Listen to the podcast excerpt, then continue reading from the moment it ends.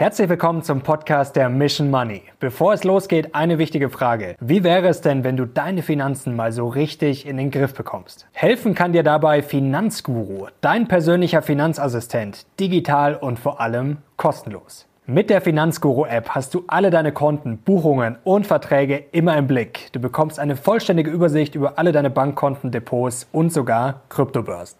Verträge und Abbuchungen werden automatisch erkannt und kategorisiert. So weißt du immer, wie viel Geld du noch bis zum Ende des Monats übrig hast. Und vor allem, wofür du im Zweifelsfall mal wieder zu viel Geld ausgegeben hast. Besonders praktisch, unnötige oder zu überteuerte Verträge können per Fingertipp rechtssicher und kostenlos gekündigt werden. Finanzguru ermittelt außerdem dein individuelles Sparpotenzial und unterstützt dich bei allen Fragen rund ums Thema Finanzen und Versicherung. Noch mehr Analysen und Funktionen gibt es mit Finanzguru Plus. Und jetzt gibt es exklusiv ein tolles Angebot für alle Hörer unseres Podcasts. Ihr bekommt Finanzguru Plus für drei Monate kostenlos.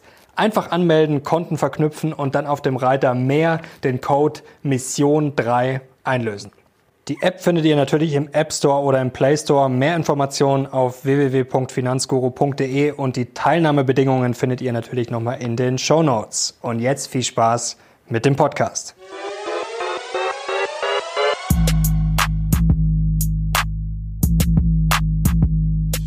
Herzlich willkommen zum Podcast der Mission Money. Wir sind heute back mit einer Hammer-These. Und zwar soll der Markt um 50 Prozent crashen. Und das sagt nicht ich, das sagt nicht irgendjemand, sondern das sagt ein Nobelpreisträger und einer der bekanntesten Ökonomen der Welt, Robert Schiller. Was es damit auf sich hat, das schauen wir uns jetzt ganz genau an. Robert Schiller kennt ihr natürlich alle von der Yale Universität.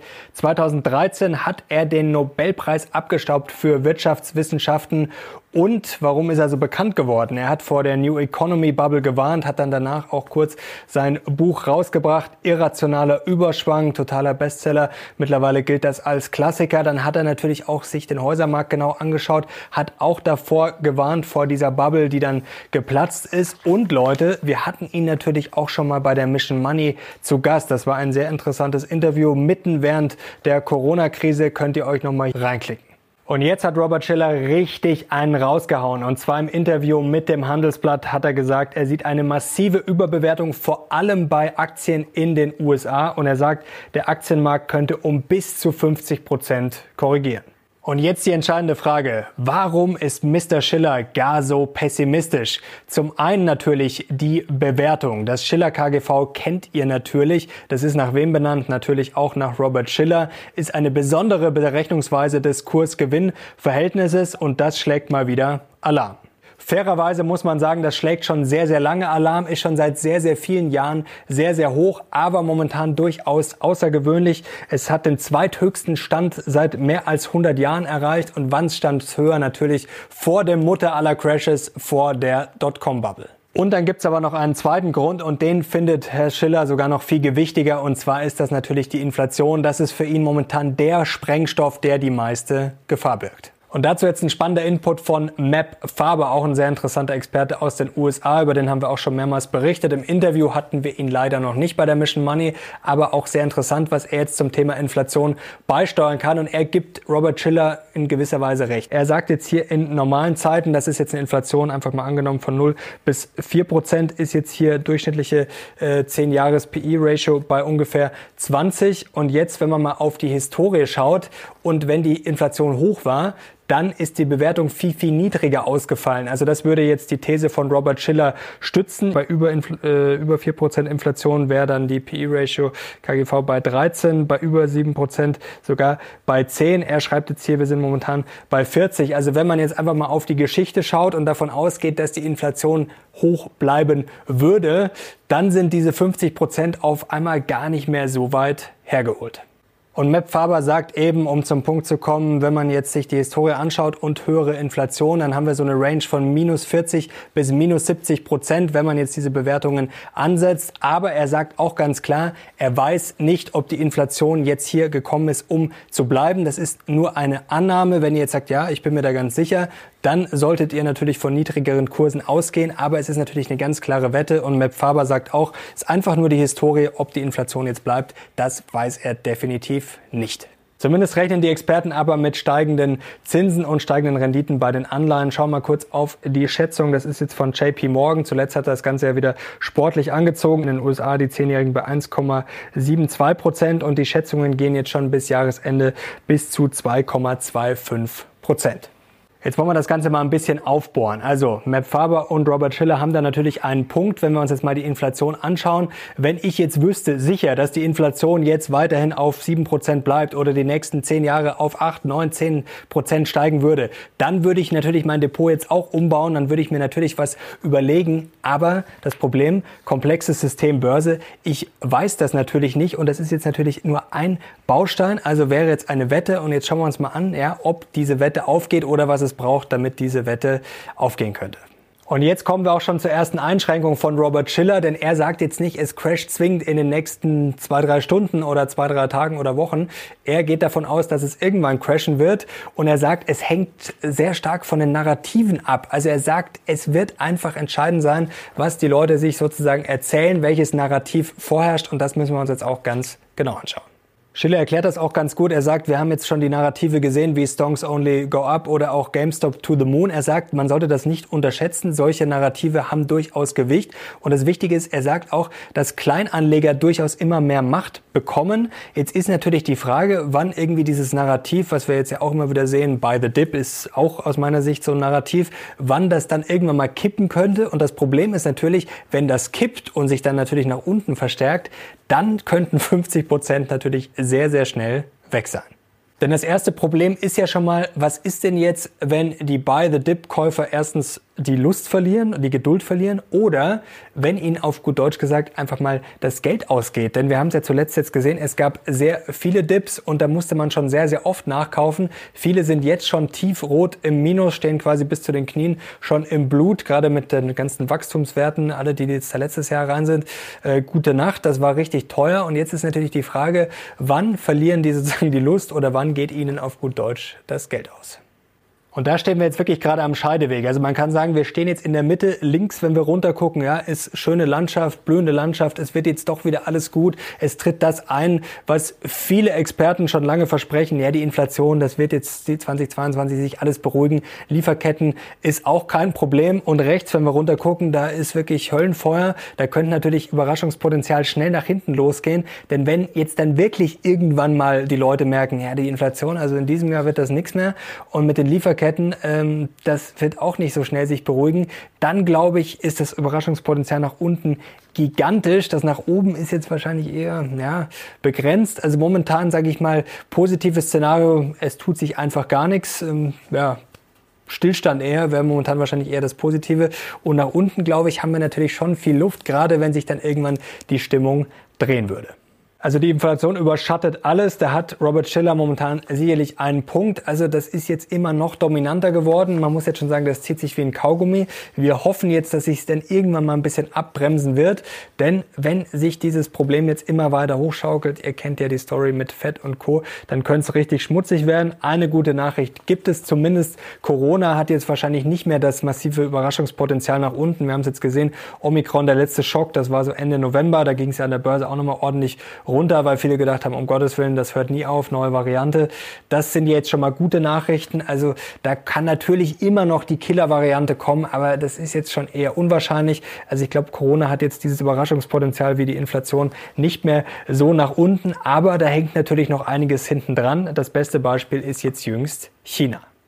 Ja, aus China kommen jetzt gerade nicht die besten Signale, was wiederum Inflation und vor allem dann auch die Lieferketten betrifft. Ihr wisst ja, bald ist Olympia. Da haben natürlich jetzt einige gesagt, ja, Olympia, da werden sich die Chinesen jetzt mal ein bisschen zusammenreißen, werden mal ein bisschen runter vom Gas gehen.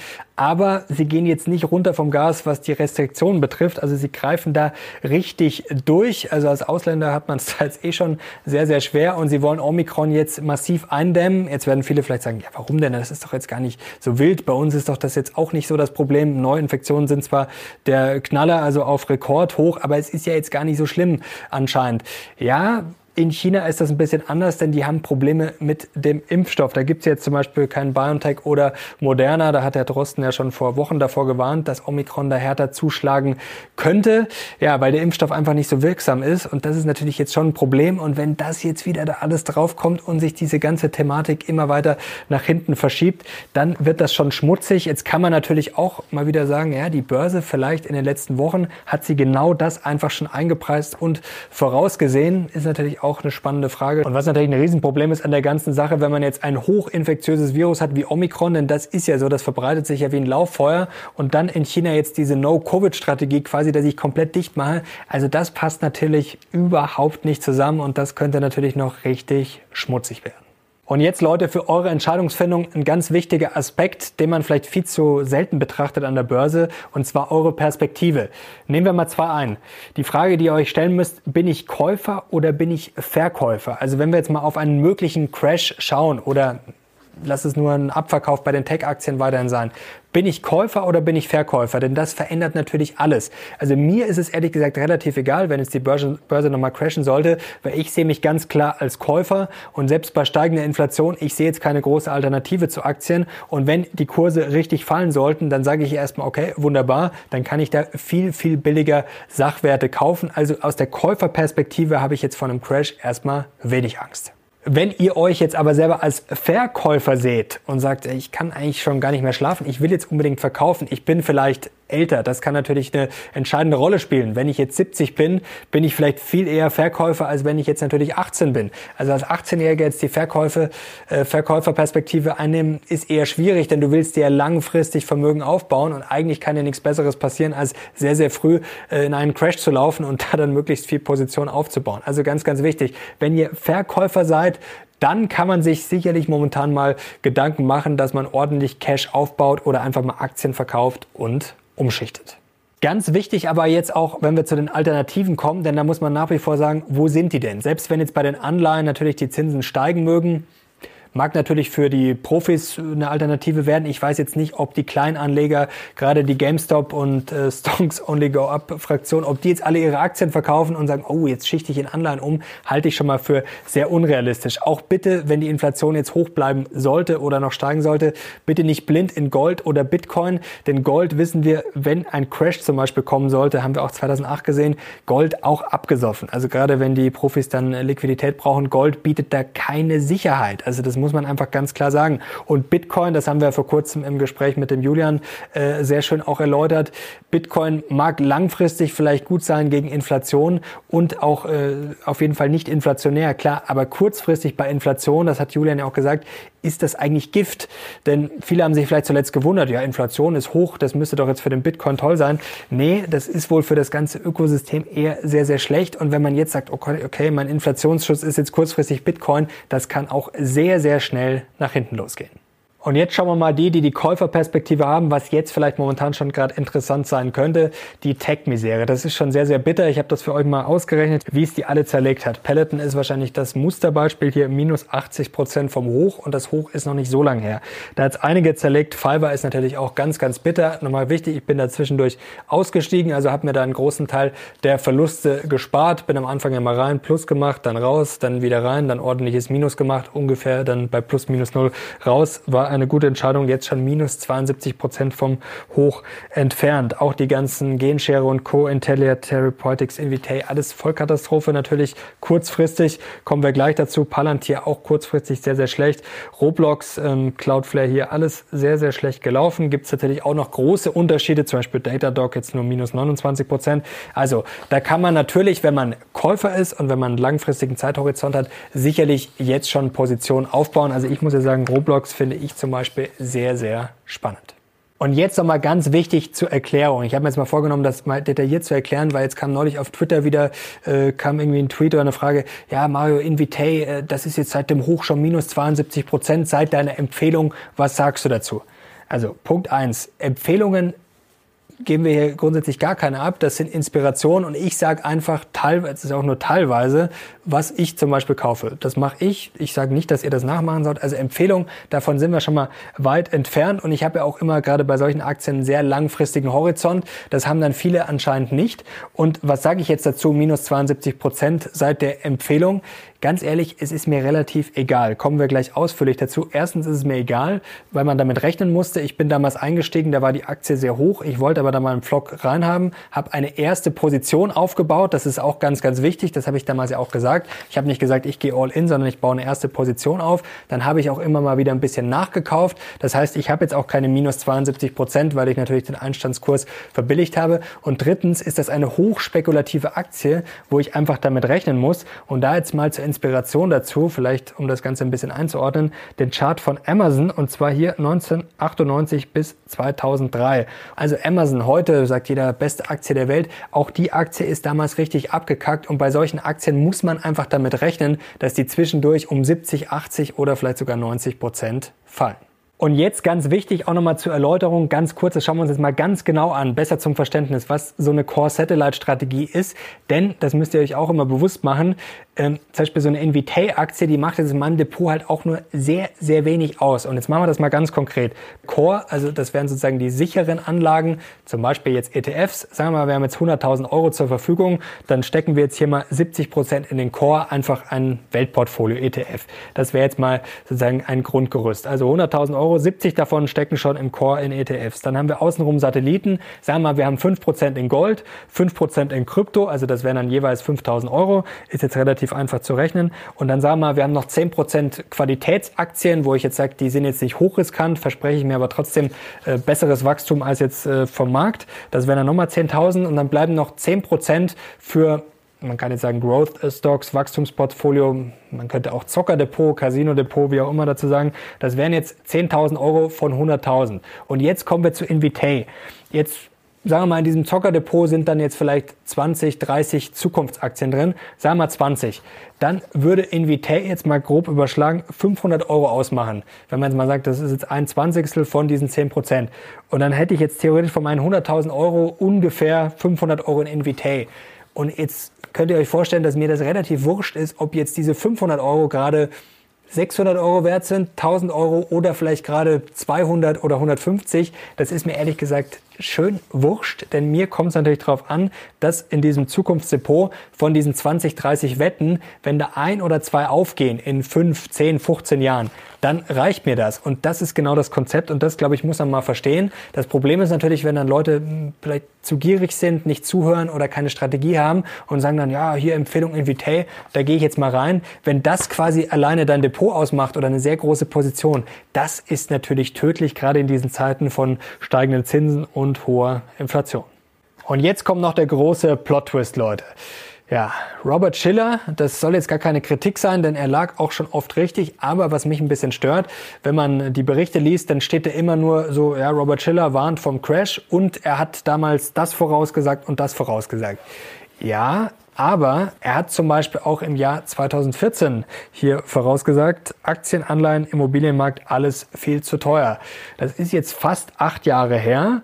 Also jetzt kann man, wenn man böse ist, sagen, Herr Schiller, die letzten acht Jahre lagen Sie jetzt damit nicht ganz so richtig. Es ist natürlich ein Riesenproblem, wenn man immer sagt, ja gut, der warnt jetzt vom Crash 50 Prozent und hat vor 20 Jahren da auch mal richtig gelegen. Man muss halt auch einfach sagen, man liegt dann auch mit solchen Prognosen sehr, sehr oft falsch. Und zur Ehrenrettung von Herrn Schiller muss man auch sagen, er sagt ganz klar, dass mit den Narrativen, dass er das auch nicht einschätzen kann. Er sagt auch, er weiß nicht, wie sich diese Narrative verändern. Er hat völlig recht, das habe ich ja auch gerade erklärt, mit den äh, GameStop-Jungs und Co. und Buy the Dip-Fetischisten. Wenn die natürlich irgendwann wenn das dreht und dann generell natürlich noch der ganze Markt dreht, dann kann das sehr, sehr bitter werden. Aber Robert Schiller sagt auch selber, er weiß nicht, ob der Crash jetzt kommt oder ob er vielleicht erst in zwei, drei Jahren kommt. Also nichts Gewisses weiß man nicht. Klärt das für euch selber. Und wie gesagt, was ich sehr, sehr wichtig finde, einfach diese Perspektive. Ich finde, die hilft enorm Käufer, Verkäufer. Und wenn du dich als Käufer siehst, dann siehst du den Crash sofort als Chance, kannst viel besser schlafen und machst dir jetzt am besten schon einen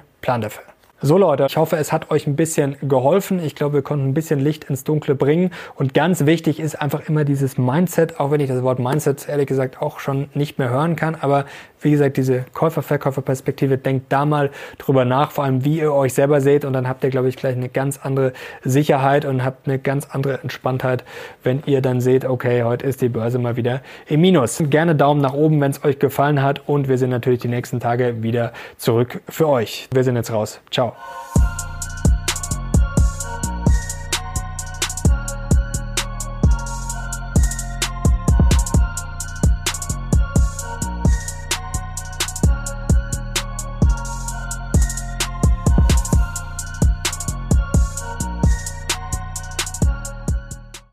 This is your invitation to the intersection of versatility and design. Experience the empowering feeling of the Lexus SUVs and some of the best offers of the year on select models at the Invitation to Lexus sales event now through April 1st. Lease the 2024 RX 350 Premium All-Wheel Drive for 528 a month for 36 months with $49.99 due at signing.